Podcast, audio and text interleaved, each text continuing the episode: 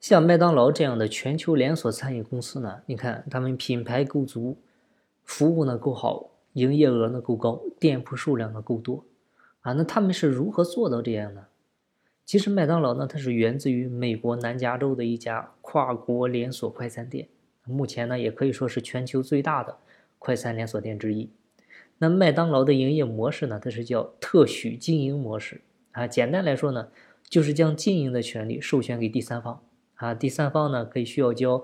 这个授权费啊，并且呢每年这个营收你的一定比例呢也要上交给麦当劳，那剩下的呢才属于自己的。除了特许经营餐厅呢，麦当劳还有自己经营的餐厅啊，这个呢被称为公司经营餐厅。这两者呢可以说是贡献了麦当劳的一个主要营收。那很多很多人呢，我想都吃过麦当劳啊，但是呢大部分人不知道它背后的一个管理模式。实际上呢，麦当劳之所以能成功呢，主要得益于三方面，啊，第一个呢就是它的标准化、数字化的操作管理，啊，完善的全职培训体系，啊，以及合理的一个晋升奖励制度，啊，我们先看第一个，就是麦当劳呢，它开创了一套它独特的经营理念还有管理方式。虽然麦当劳的招聘啊，它对于学历呢要求并不高，啊，很多店员呢只有初中文化。像店长呢，啊，好像是到高中就可以，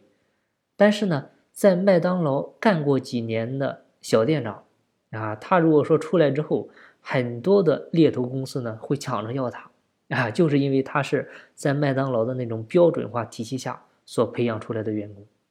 啊，这无论是食品采购啊、产品制作啊、啊这个拷贝操作程序啊，比如你的炉温啊、烹调时间啊。麦当劳它对每个步骤它都遵从一个严谨的高标准啊，同时呢，麦当劳通过数控去改变过去人控的一个问题啊，就是法治大于人治。那所以说，麦当劳的内部系统呢，能够让更多的、更好的让员工以简单高效的方式去完成工作啊，效率会非常高。然后你看，从用户点单啊、制作、配餐、包装，然后再到客户手上。基本上呢，只需要三到五分钟的时间，啊，这个高效率呢，主要还是归功于它的一个一体化的一个管理平台，就是第一点。第二点呢，就是麦当劳呢，它建立了一系列的根深蒂固的一个培训制度，啊，就它的这些培训制度呢，可以确保，就是很普通的一个员工啊，都能成为麦当劳的一个可用之才，啊，它内部的百分之九十五的。管理团队成员呢，基本上都是从员工从基层做起来的啊。据了解呢，每年麦当劳北京公司它要花费一千两百万，干啥呢？就是用于培训员工啊。你包括日常的培训呀，啊，或者去美国上这个汉堡大学啊，啊，所以在培训上下的功夫非常大。那一位麦当劳餐厅经理的诞生呢，至少需要上百万的投资啊，需要超过四百五十个小时的训练啊，他有一连串的。训练计划啊，就是要训练实习经理可以干到餐厅经理。但是你反观我们很多的中小民营企业，他好多呢是去外面找职业经理人啊，想通过这种走捷径的方式来解决企业的一个管理问题。但是呢，结果通常不太好啊。你想能力差的经理人，他来到你企业里面基本上是很难存活的。你想啊，他来了，原先那帮老人他肯定看他不顺眼啊啊！你你有那么牛吗？那能力强的经理人呢，来到你企业呢，他基本上很快就被同化了。所以大部分经理人的命运都是这样。真正做的成功的经理人，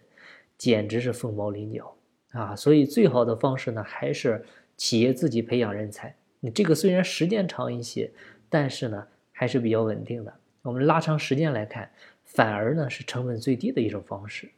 所以呢，企业里呢，永远要重视培训的重要性。要重视我们自我人才培养的一个重要性，这是第二点。第三点呢，就是麦当劳的一个管理特色，就是它的一个合理的晋升奖励制度啊。像一般的企业呢，人才结构呢，更多的像金字塔啊，越到上面的越小。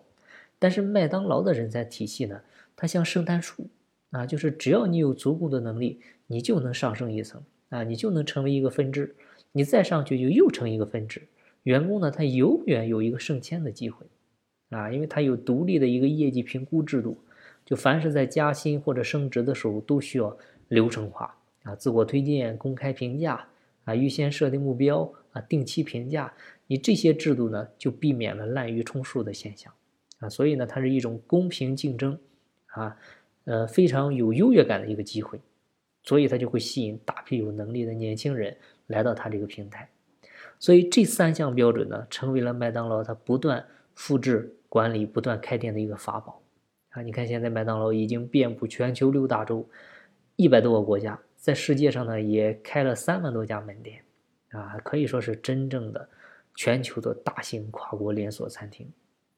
好了，那今天的分享呢就到这儿。有更多股权管理方面的问题，欢迎加入我的知识星球。张翔讲股权，ID 号是一二一六